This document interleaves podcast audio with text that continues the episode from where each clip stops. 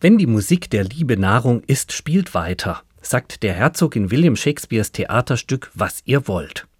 Da scheint ein Opernliebhaber zu sprechen. Denn die Macht der Erotik scheint im Musiktheater doch oft die maßgebliche Triebfeder zu sein. Die leiblichen Bedürfnisse nach Speis und Trank scheinen ersetzt zu sein. Ist dem aber wirklich so? Abgesehen davon, dass im Barockzeitalter einige Aktivitäten im Zuschauerraum stattfanden, über die wir hier lieber schweigen, hat das Publikum Speis und Trank bei mehrstündigen Aufführungen nicht vernachlässigt. Übrigens fressen und saufen schon die unwürdigen Freier in Claudio Monteverdis Die Rückkehr des Odysseus, der von ihrem Gatten getrennten Penelope die Haare vom Kopf. Iro, der das an den Freiern durch Odysseus verübte Massaker überlebt und jetzt nicht mehr sich auf Kosten des Hauses vollfressen kann, begeht Selbstmord.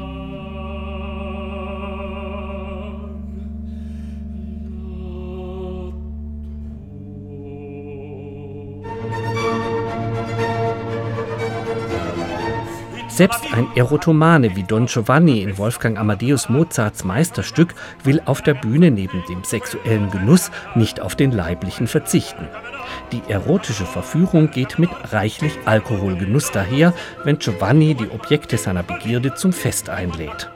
Weil seine den Wein feiernde Arie so prickelnd ist, wird sie im Deutschen dann etwas widersinnig als Champagner-Arie bezeichnet.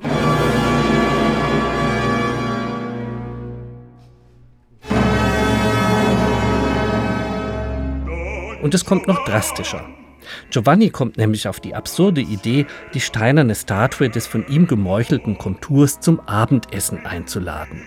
Er isst und trinkt genüsslich, Diener Leporello stiehlt sich den einen oder anderen Happen vom Tisch, bevor der naturgemäß appetitlos steinerne Gast den Wüstling mit sich ins höllische Feuer reißt. Wird Giovanni nun für den Mord bestraft oder für übermäßigen Genuss?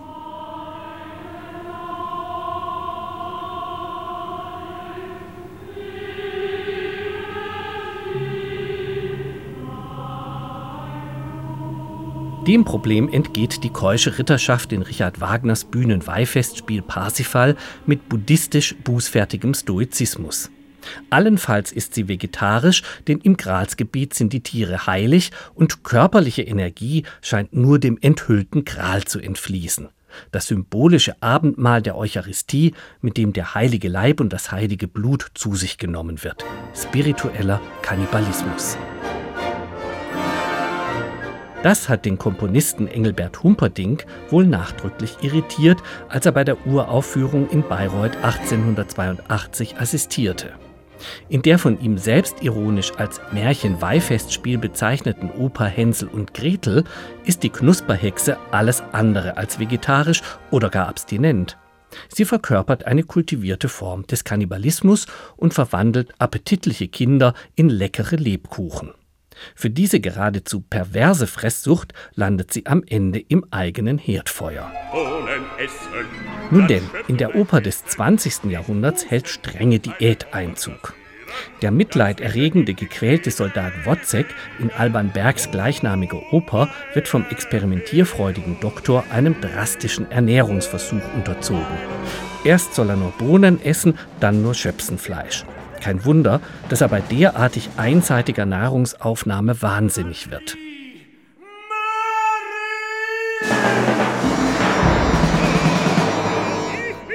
Und noch schlimmer kommt es in Bernd Alois Zimmermanns Die Soldaten.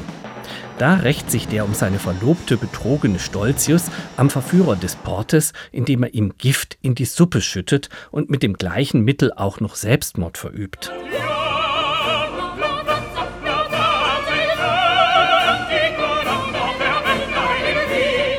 Aber ganz so freudlos geht es in der Oper mit den leiblichen Genüssen nicht immer zu. Der Brindisi ist ein trockener Rotwein aus Apulien, gehaltvoll und wohl auch anregend. Gleichzeitig ist der Brindisi aber auch ein feuriges Trinklied, das in Giuseppe Verdis La Traviata vom in Liebe zueinander entbrennenden Paar Violetta und Alfredo angestimmt wird. Hoch die Gläser heißt das. Bemerkenswerterweise gönnt George Ligeti in seiner einzigen Anti-Anti-Oper Le Grand Macabre besonders einer Figur das Überleben des dann doch nicht stattfindenden Weltuntergangs. Der große Macabre ist die Verkörperung des Todes, in Wahrheit aber ein spilleriger Hochstapler, der nicht viel verträgt. So haben alle nicht untergangswilligen leichtes Spiel, diesen großen Vernichter abzufüllen. Er versinkt in einen komatösen Schlaf und verpasst das Endzeitticken der Weltuhr. Und so überlebt auch der Genussmensch schlechthin. Er heißt Piet vom Fass und man muss sich ihn wohl auch so vorstellen. Eine Gestalt aus dem Bräugelland dieser Oper, kugelrund, wie er unter dem Schlaraffenlandbaum liegt, wo Braten, Wurst und Wein von den Ästen herabhängen. Für den Genussmenschen geht diese Oper ausnahmsweise gut aus.